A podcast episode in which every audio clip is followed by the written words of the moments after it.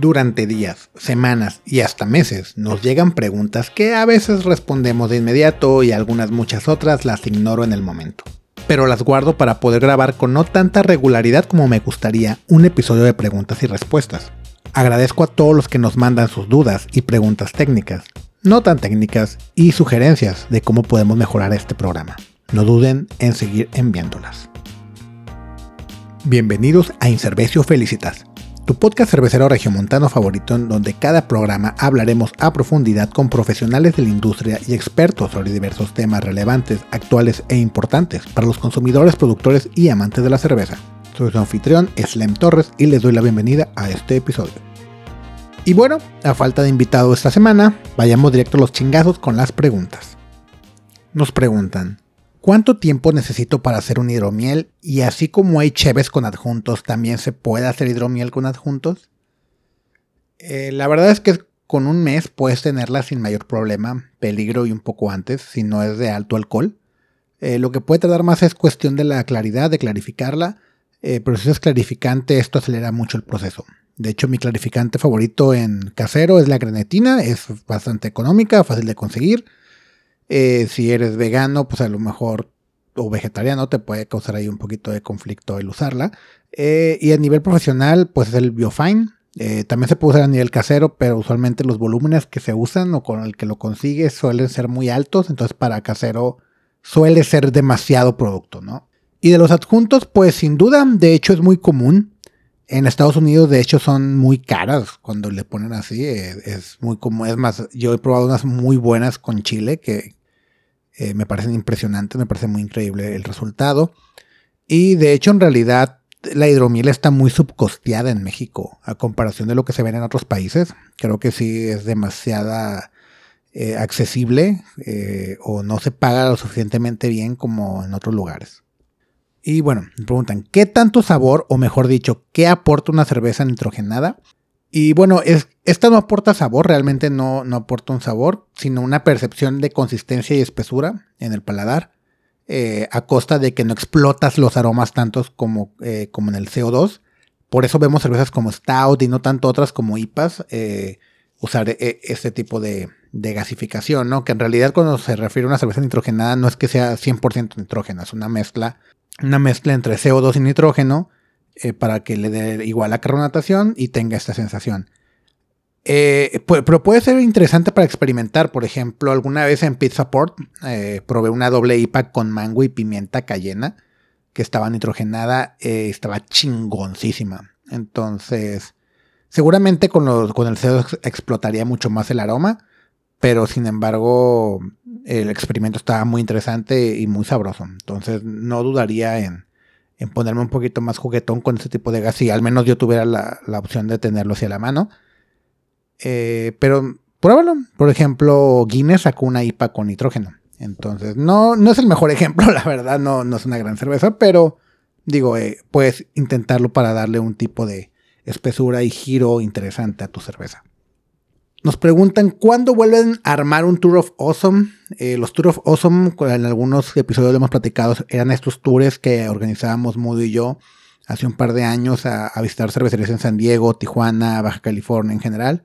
Eh, algo hay de eso, eh, sí, sí lo hemos cotorreado Moody y yo últimamente. sobre todo, digo, con el tema de pandemia es complicado pensar en qué se puede hacer, pero sí estamos rebotando ya ideas de cómo lograr hacerlo. Y también sesiones cerveceras. De hecho, vamos a lanzar una pronto por el décimo aniversario de Incervecio. Felicitas. Eh, vamos a hacer un par de, cosas, entre ellas una, sesión cervecera con las Cheves que ahora está manejando Mudo con su proyecto de Chevecraft. La siguiente pregunta dice: ¿Estilo más difícil y estilo favorito de cocinar? Bueno, para mí el más difícil de hacer es un barley wine inglés con potencial añejable. Ojo en el potencial añejable, que es muy distinto simplemente hacer una barley wine inglés. Eh, la selección de insumos disponibles en México lo vuelven bien complicado, sobre todo como me gustaría a mí hacerla. Eso y que el costo del proceso y lo que requieren tiempos y el consumo eh, de gas y de electricidad y todo lo demás eh, em, suelen hacer una cerveza muy costosa. Y no sé si el consumidor está dispuesto a pagar tanto por una cerveza mexicana con esas características, que para mí es lo que lo hace lo más complicado porque si están acostumbrados a pagar eh, eh, cervezas sobre todo más flashy o más neipas o cosas con muchos adjuntos que justifica al consumidor el valor que tiene o el precio que tiene el, producto, ¿no? Y pues un barley wine inglés, la verdad es que no es un estilo muy sexy.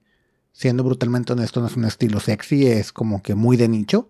Y para gente que es muy fan también de, este del, Instagram de Don Rick Beer, creo que él ayudó mucho a popularizarlo otra vez. Pero sí, no es un estilo que sea tan fácil de, hacer por la cuestión técnica y todavía más complicado en la cuestión comercial. Y pues mi favorito de cocinar ahorita, eh, yo diría que son las Milkshake Stout. Eh, por ejemplo, Aprecia la Vaca, que es una cerveza que en Justicia Divina hago constantemente. Eh, me encanta hacerla porque aparte de que son nobles, son sencillas, son rápidas, huele siempre como un budín de chocolate bien cabrón todo el cuarto. Entonces, me encanta hacerla porque es un aroma muy, muy delicioso y el resultado siempre suele ser increíble, ¿no? Eh, la siguiente pregunta nos pregunta, el kvass, kvass, kvass, kvass. No, nunca he sabido cómo pronunciarlo correctamente.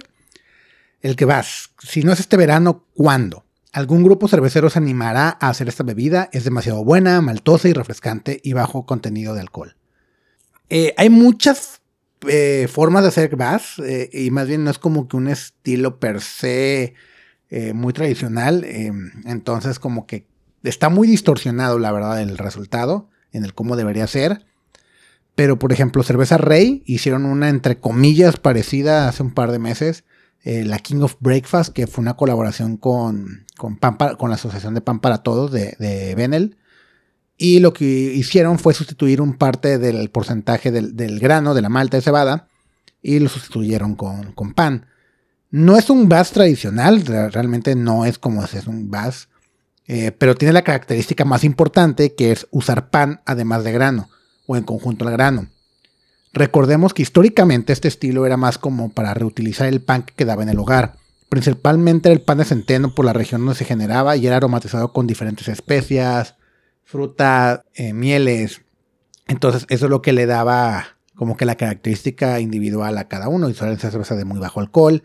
Para, porque, pues digamos que con lo que te queda del pan, no tiene el suficiente azúcar como para extraer demasiado. Entonces, digamos que era como que vamos a seguir haciendo una bebida a partir de grano que ya hemos utilizado.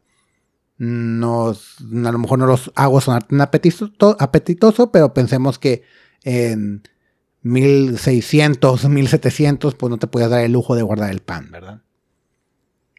La verdad es que es, es muy interesante y es muy poco ortodoxo.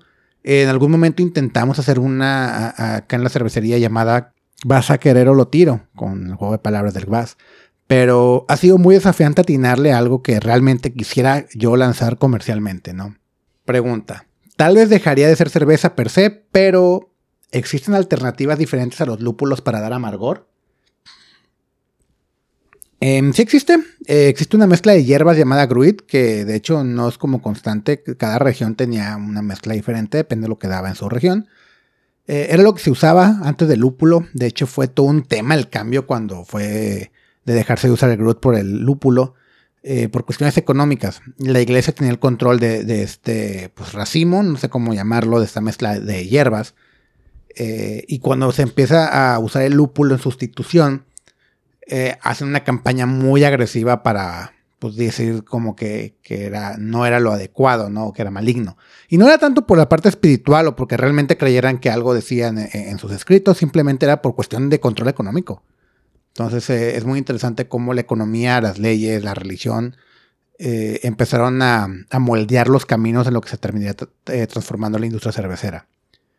Eh, es muy común también usar el abeto. De hecho, existe un estilo como tal llamado el Spruce Beer que eh, utiliza abeto.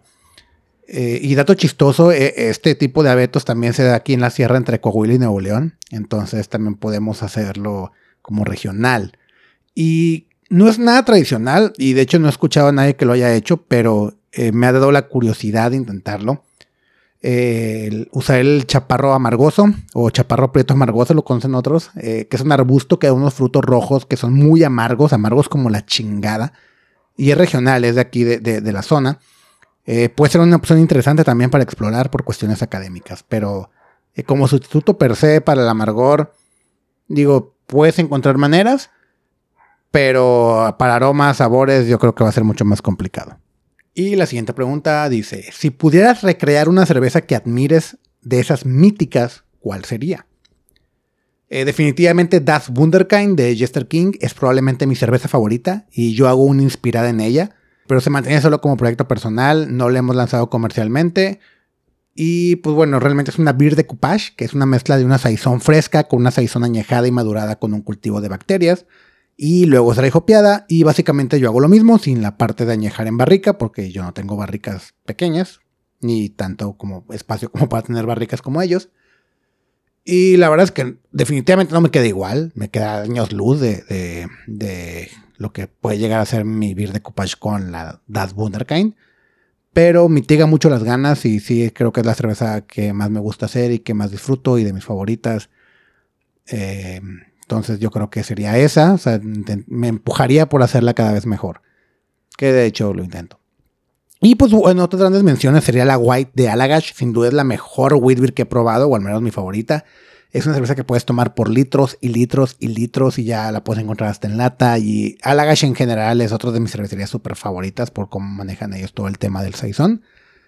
Y recientemente probé Modern Tones de Modern Times. Eh, una cerveza muy complicada de conseguir al parecer, no, no sabía qué tan compleja era. Eh, unos amigos la trajeron y la probamos y fue espectacular. Eh, seguramente ha sido la Imperial Stout más impresionante que he probado en la vida eh, hasta ahora. Y mira que he probado muchas Imperial Stout aún de Modern Times y Modern Times. Pero sin duda me cambió mucho la perspectiva de lo que puede llegar a ser una pastry, una pastry stout. Eh, y de hecho enfocaré mucho de mi proceso a pulir, a, pulir mi técnica en esos estilos y ahora sí que pues, por, probar esta cheve, ¿no? Entonces, sí, yo creo que esas serían mis tres al menos, así como que de bote pronto. Y bueno, la siguiente pregunta es, ¿cuál es el máximo de tiempo que en condiciones teóricas de temperatura estable han guardado una cerveza de guarda, valga la redundancia? Y si valió la pena. Pues mira, yo tengo unas cheves que tienen como 8 o 10 años en el refrigerador. Eh, un par de cuadrupels. Y honestamente no espero nada. La verdad es que no las he abierto por necio y porque como que siento que son cervezas que ya pasaron su, su mejor momento y no se ha dado la oportunidad. Pero la verdad y conforme la experiencia que he tenido de práctica y de la parte de bioquímica, de estudio de cómo se comporta la oxidación de una cerveza, es que siento que la maduración prolongada no vale la pena. Nada, no vale nada, nada, nada, nada, nada la pena. Em, prolongada. Personalmente, las Imperial Stout y American Barley Wines, creo que seis meses de añejamiento pueden llegar a, su pique, a su tope. Em, el English Barley Wine, las Quadrupel o las Belgian Strong Dark Ales, eh, de un año hasta cinco años en ciertos ejemplares eh, majestuosos eh, y en condiciones adecuadas. Eh, las Geusa y las American Farmhouse fermentadas con cultivos de diferentes bacterias o alguna cheve americana eh, que siga el método tradicional, el método tradicional que fue como le pusieron a, seguir los pasos para hacer una Geusa o una Lambic en Estados Unidos. Y fue todo un tema, después podemos platicar de, toda esa revuelta que se hizo. Eh, pero esas sí pueden ser añejadas hasta 10 años o más, ¿no? Por el tipo de cultivo que tienen. Pero obviamente depende mucho de más factores. Eh, estaría interesante un episodio explicando el explicando esto y por qué hay ciertas características. Porque sí hay ciertas características que sí sirven para añejar, hay muchas otras que no, hay ciertos sabores que debes buscar, hay ciertas características eh, que a lo mejor no van a estar en la etiqueta y tienes que preguntarle al cervecero. Eh, yo personalmente en Justicia Divina hay cervezas que sí hacemos, hacemos ahí la, la, marca cuando la lanzamos de que estas sí, las sugerimos añejar y hay muchas otras que decimos, esto no es para añejar, ¿no? Eh, más bien, no lo anunciamos, las que no son para añejar no lo anunciamos, las que son para añejar sí decimos como que esta tiene el potencial. Y que de hecho, pues, English Barley Wines, Quadrupel, eh, Imperial Stout que hemos hecho, que están diseñadas para ello, lo, lo, anunciamos. Pero las otras que no digamos, que no, si no decimos que las puedes añejar, mejor no, evítatelo. Y la siguiente pregunta dice, entiendo que es un tema subjetivo, pero ¿qué maridajes de comida recomiendan para cervezas de justicia divina? Híjole, esta es una pregunta bien complicada porque tenemos más de 50 cheves distintas. Eh, hicimos un chorro, al menos durante pandemia, entonces como que es muy ambiguo. Pero por ejemplo, digo así, de cheves las que más vendemos, ¿no? Eh, la vaca y sus variantes. Ahí me gusta mucho con el clásico combo de brownie con nieve de vainilla. Em, Coffee Stout, que es el book insignia de la, marca, sorpresivamente jala muy bien con costillares cubiertos así de rubs generosos. A intermunicipal, que pues, probablemente es la cheve que hago más para mí que, que por el volumen de venta. Eh, me gusta mucho por, para ceviches, para tostadas de camarón, cosas por el estilo. Y vaya, pues es muy complicado como que hablar de todas las cheves que manejamos. Y si es alguna en lo particular que me quieras preguntar, pues no dudes en preguntarlo tanto en justicia como a mí. Y creo que nos hemos enfocado mucho en hacer stouts y porters últimamente, en los últimos meses. Y creo que son cheves que ayudan mucho a combinar con postres, cortes, eh, carnita asada y hamburguesas, que, o sea, comidas muy típicas de cualquier bar, restaurante, cervecero. Eh, creo que en buena bien. La siguiente pregunta es, ¿qué herramientas tecnológicas a nivel de producción y comunicación con el cliente les gustaría que sucedan en los próximos años en el movimiento cervecero local? No entendí el todo tu pregunta, pero creo que, bueno, a nivel de producción, a mí me encantaría un brew house que pudiera controlar a distancia o al menos interconectado a internet. Y no es complicado, simplemente es caro para el volumen que, yo manejo. Eh, o sea, algo que al menos pudiera yo garantizar que desde que salgo de la casa le pongo que empiece a calentar el agua y que no me vaya a explotar la planta. Porque si es un camino medio largo como para todavía llegar y prender el agua y esperar que caliente. Eh, al menos por mi estilo de cómo tenemos nuestra planta, ¿no? Y herramientas para comunicar con el cliente, creo que ya tenemos las mejores. Eh, la verdad, el poder de las redes sociales es impresionante, el potencial que tiene, el cómo se ha, cómo, cómo ha explotado la comunicación directa con los clientes de nicho. cada vez que paso por, o sea, que voy manejando y un espectacular o un anuncio, o sea, me quedo como, ¿qué, qué tanta rentabilidad tienen esas madres todavía? Siendo que ya puede ser una campaña muy dirigida a tu, a tu nicho, a tu mercado eh, impresionante, ¿no? Y que cuesta la fracción de lo que cuesta poner un anuncio de esos tamaños. Eh, pero sí siento que muchos no tenemos el tiempo, ni la habilidad, ni el dinero para poder explotar tanto esas herramientas. Eh, en habilidad, pues desconocemos, ¿no? Y dinero me refiero a pues, poder invertir en campañas, tanto ya de una agencia de marketing o simplemente meterle a, meterle a la campaña. Y lo que me da miedo es que se termine volviendo un juego de pay to play.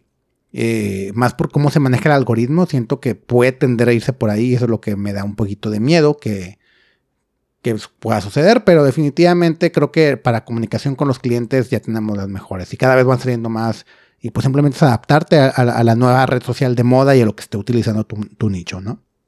Y la siguiente pregunta es, ¿cuáles son los nuevos estilos y tendencias a nivel internacional y nacional? Pues nuevos estilos últimamente creo que no han salido así interesantes. Digo, el Colt IPA, la verdad es que no creo que vaya a pegar. Em, creo que ha sido el, más la más reciente adición al catálogo, pero definitivamente Neipa, Session IPAs y Pastry Stout eh, son lo que lo domina la conversación. Dos de ellos para los coleccionistas de las estampitas de un tap y los grupos de presumir las cheves. Eh, definitivamente Neipa y todas sus variantes, ¿no? Porque eh, a lo mejor le jugamos al, al payaso o, al irreverente o, al que o al eh, entre comillas como vernos que hacemos diferentes estilos, pero Neipas, Foggy, Hazy, eh, Murky, etc. Todas esas variantes, vaya, son similares, ¿no? Quien te diga que una es diferente a otra, eh, está mintiendo. O sea, no me salió tan Hazy, no me salió tan Neipa, le voy a poner Foggy, cosas así, ¿no? Pero o esa familia yo creo que sigue siendo la que domina la conversación, particularmente en esto de coleccionarlas y las pastry, ¿no? Y definitivamente la Session IPA, eh, obviamente porque el estilo es el que más crecimiento ha tenido en ventas, tanto en, retail como en, tasting rooms eh, y bares. Adjudico mucho que las técnicas que se han heredado de, cómo hacer eh, cerveza de New England IPA generan cervezas muy aromáticas, con mucho sabor, muy bajo en amargor. Y eso añadido a la Session IPA que de bajo alcohol, que el amargor también suele ser muy bajo, seca, de muy alta bebilidad. La han vuelto una garantía y altamente, eh, pues son muy bebibles, ¿no? Para los consumidores que van a puntos de venta y solo quieren tomar. Entonces, como que una cerveza que el consumidor eh, novel que apenas está probando chéves le va a interesar mucho el aroma y los sabores dulces. O al menos de lúpulo muy interesantes que no tienen tanto amargor y sobre todo con cheves que no tienen tanto amargor. Y los cerveceros que ya buscan como que cervezas más rudas o más violentas, van a empezar la noche con una sesión IPA o la van a cerrar con una sesión IPA. O sea, es la que te puedes tomar realmente varias. Y bueno, hay quienes dirán que las hard seltzer eh, pues están ahí como que siendo tendencia. Eh, honestamente, son un segmento muy diferente al consumidor de cheve artesanal. Entonces, como lo platicamos en el episodio precisamente con Cerveza Rey, este tipo de, ese tipo de bebidas son para el mercado de los consumidores de ultra. Entonces, no creo que simple, no creo que figuren. O sea, es como, no sé, es, es, otro mercado completamente distinto. Entonces, no creo que repercute. O sea, si repercute en cuestión de ventas, como pensar que el vino o los destilados van a repercutir. Lo hacen, pero no son el mismo mercado, ¿verdad? Y bueno, la última pregunta que nos hicieron fue si ya hay cervezas en México que usen levadura Kviek, Kviek, Kviek, otra de esas variedades nuevas que, que se me dificulta pronunciar, Kviek.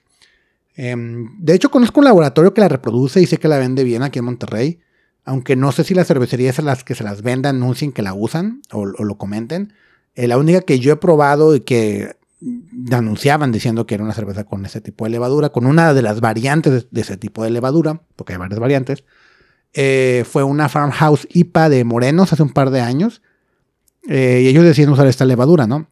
Está muy interesante, la verdad es que a mí me gustó mucho por el tema que me gustan a mí las cosas así más farmhouse, aisonescas, esterosas, fenólicas. Eh, pero sí la encontré muy compleja como para que el consumidor tradicional de IPAs la disfrutara. Pero sí estaba muy interesante el resultado. Y en fin, bueno, estas fueron todas las preguntas que llegaron y que valió la pena responder. Eh, no duden en enviarnos sus preguntas, consejos, sugerencias y demás, ya sea vía redes sociales, correo o hasta en vivo. Cuando nos vean por ahí, siempre se agradece los saludos. Y muchas gracias por llegar al final de este episodio. Y si te gustó este programa, te invito a seguirme en Facebook e Instagram, donde me encuentras como arroba y a suscribirte a este podcast en la plataforma que sea de tu preferencia. Estamos en Spotify, Apple Podcast, Google Podcast y YouTube. Los te quiero mucho y nos estamos escuchando.